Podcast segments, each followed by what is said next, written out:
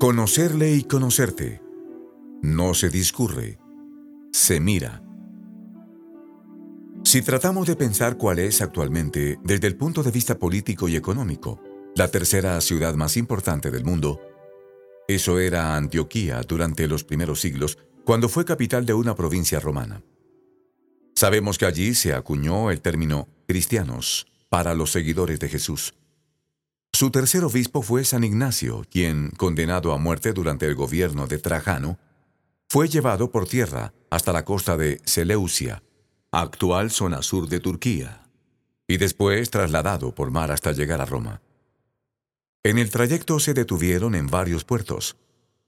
En cada lugar recibía a cristianos de la zona y aprovechaba para enviar cartas a las comunidades de seguidores de Jesús. Escribo a todas las iglesias y hago saber a todos que de mi propio libre albedrío muero por Dios. El obispo San Ignacio tenía claro que las fieras del anfiteatro Flavio, ahora Coliseo Romano, serían su final aquí en la tierra, por lo que pidió incesantemente oraciones para tener valentía. Pero varias veces, en sus cartas, somos también testigos de las profundidades de su alma, de su deseo por unirse definitivamente a Dios. No hay fuego de anhelo material en mí, sino solo agua viva que habla dentro de mí diciéndome, ven al Padre. Una planta con la raíz en el cielo. Aquel murmullo interior de San Ignacio de Antioquía, ven al Padre, que probablemente movía su vida de piedad y su vida sacramental es, en realidad, una maduración sobrenatural del deseo natural que tenemos todos por unirnos a Dios. Ya los filósofos griegos de la antigüedad habían identificado en lo más íntimo de nuestro ser una nostalgia por lo divino, una añoranza por nuestra patria verdadera, como si fuéramos una planta no terrestre sino celeste. Benedicto XVI, en la primera audiencia durante su catequesis sobre la oración, también quiso mirar hacia atrás al antiguo Egipto, a Mesopotamia, a los filósofos y dramaturgos griegos o a los escritores romanos. Todas las culturas han sido un testimonio del deseo de Dios. El hombre digital, al igual que el de las cavernas, busca en la experiencia religiosa los caminos para superar su finitud y para asegurar su precaria aventura terrena. El hombre lleva en sí mismo una sed de infinito, una nostalgia de eternidad, una búsqueda de belleza, un deseo de amor, una necesidad de luz y de verdad que lo impulsan hacia el absoluto.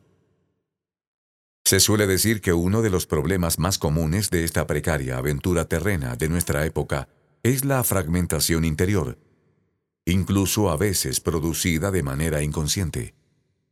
Experimentamos oposiciones entre lo que queremos y lo que hacemos.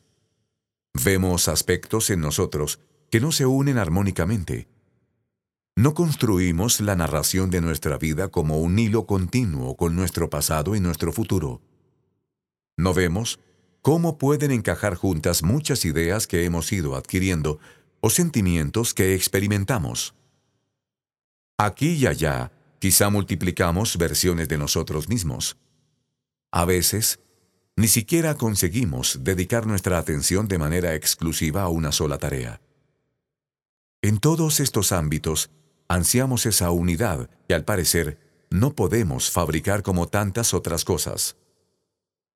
¿No es acaso un signo de los tiempos el que hoy, a pesar de los vastos procesos de secularización, se detecte una difusa exigencia de espiritualidad que en gran parte se manifiesta precisamente en una renovada necesidad de orar? se preguntaba a San Juan Pablo II al inicio de nuestro milenio. Vemos ciertamente que surgen muchas iniciativas, presenciales y a través de Internet, dirigidas a valorar nuestra capacidad de silencio exterior e interior, de escucha, de concentración, de armonía entre nuestro cuerpo y nuestro espíritu. Todo esto puede, como es lógico, traernos cierto sosiego natural. Pero la oración cristiana nos ofrece una tranquilidad que no es solamente equilibrio transitorio, sino que es fruto de una percepción unitaria de la vida que surge de esa relación íntima con Dios. La oración cristiana, al ser un don, desarrolla en nosotros una nueva visión de la realidad que lo une todo en él. Es una actitud interior, antes que una serie de prácticas y fórmulas. Un modo de estar junto a Dios, antes que de realizar actos de culto o pronunciar palabras. Como es lógico, esta actitud interior, este modo de estar junto al Señor, no surge de la noche a la mañana, ni llega sin disponernos adecuadamente para que Dios nos la pueda otorgar. Es don, pero también tarea. Los ojos de un alma que piensa en la eternidad.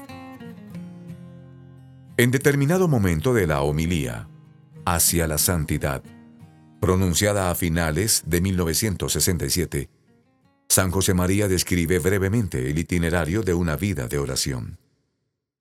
Se comienza a rezar, nos dice, con oraciones sencillas, breves, probablemente aprendidas de memoria en nuestra niñez. Después, se abre paso la amistad con Jesús, en donde aprendemos a meternos en su pasión, muerte, resurrección, y queremos hacer propia su doctrina. Después, el corazón necesita distinguir y relacionarse con las tres personas divinas, hasta que eso poco a poco llena su día. Y es entonces cuando el fundador del Opus Dei describe la etapa que corresponde a la vida contemplativa. Llega el momento en que nos movemos en ese abundante y claro venero de frescas linfas que saltan hasta la vida eterna. Sobran las palabras, porque la lengua no logra expresarse. Ya el entendimiento se aquieta. No se discurre, se mira. Entonces, estando en algún punto de ese itinerario, podemos preguntarnos, ¿qué relación tiene la oración con la vida eterna? ¿En qué sentido la oración llega a ser una mirada en lugar de estar compuesta de palabras? Con la oración, esperamos llegar a ver las cosas aquí y ahora, tal como las ve Dios, a captar lo que sucede a nuestro alrededor con una simple intuición que procede del amor.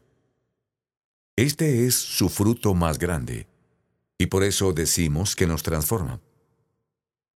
No nos ayuda solamente a cambiar ciertas actitudes o a superar ciertos defectos.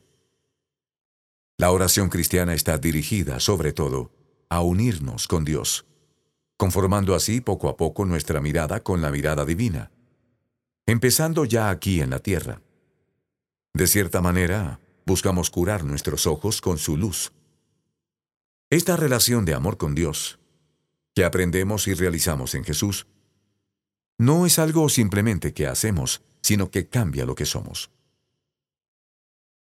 Esta transformación personal trae consecuencias en nuestra manera de interactuar con la realidad que incluso pueden ser muy prácticas. Desarrollar en nosotros, junto a Dios, esa mirada sobrenatural nos lleva, por ejemplo, a desentrañar el bien que hay detrás de todo lo creado, incluso en donde pensamos que está ausente, porque nada se escapa de su plan amoroso, que siempre es más fuerte. Nos lleva a valorar de una manera nueva la libertad de los demás, a desprendernos de la tentación de decidir por ellos, como si de nuestras acciones dependiera el destino de todo. También comprendemos mejor que el obrar divino tiene sus procesos y sus tiempos, que tampoco debemos ni podemos controlar.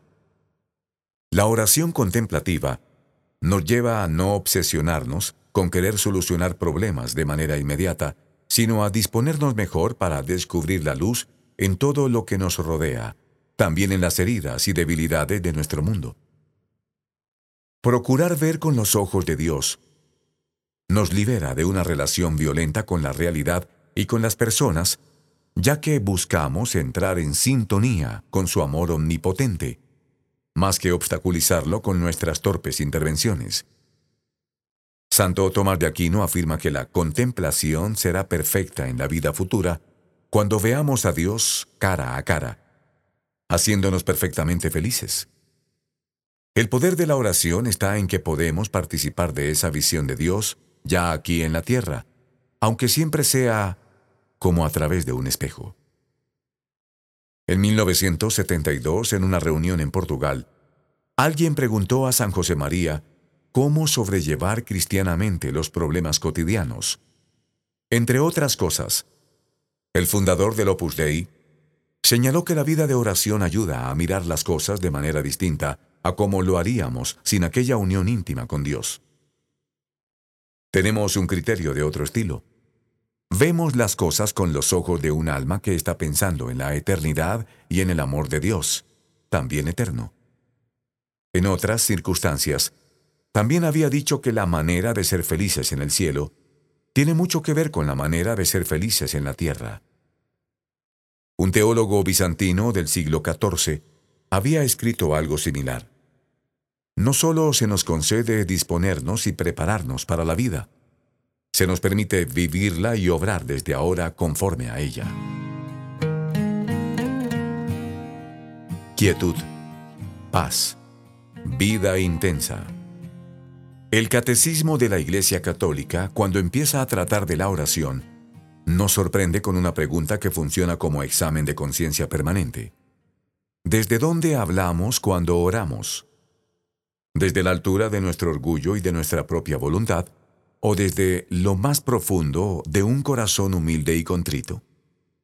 Y después pasa inmediatamente a recordarnos el presupuesto fundamental para orar. La humildad es la base de la oración. Efectivamente, aquella mirada de eternidad que genera en nosotros la oración contemplativa solo puede crecer en el terreno fértil de la humildad, en un clima de apertura hacia las soluciones de Dios en lugar de las recetas únicamente nuestras. A veces una excesiva confianza en nuestra inteligencia y en nuestra planificación puede hacer que en la práctica lleguemos a vivir casi como si Dios no existiese. Necesitamos siempre una nueva humildad ante la realidad, ante las personas, ante la historia, que sea una tierra fecunda para las acciones de Dios. El Papa Francisco, durante su catequesis sobre la oración, se fijaba en la experiencia del rey David. El mundo que se presenta ante sus ojos no es una escena muda. Su mirada capta, detrás del desarrollo de las cosas, un misterio más grande. La oración nace precisamente de allí, de la convicción de que la vida no es algo que nos resbala, sino que es un misterio asombroso. Entonces, al participar de aquella mirada que nos ofrece la contemplación en medio del mundo, saciaremos, en la medida de lo posible, nuestros anhelos de unidad, con Dios, con los demás, dentro de nosotros mismos. Nos sorprenderemos trabajando infatigablemente por el bien de los demás y de la Iglesia, al ver que nuestros talentos florecen como un árbol plantado al borde de la acequia, que da fruto a su tiempo. Gustaremos un poco de aquella armonía a la que estamos destinados. Gozaremos de aquel sosiego que no encontramos de ninguna otra manera. Galopar, galopar, hacer, hacer. Fiebre, locura de moverse. Es que trabajan con vistas al momento de ahora están siempre en presente. Tú has de ver las cosas con ojos de eternidad, teniendo en presente el final y el pasado. Quietud, paz, vida intensa dentro de ti.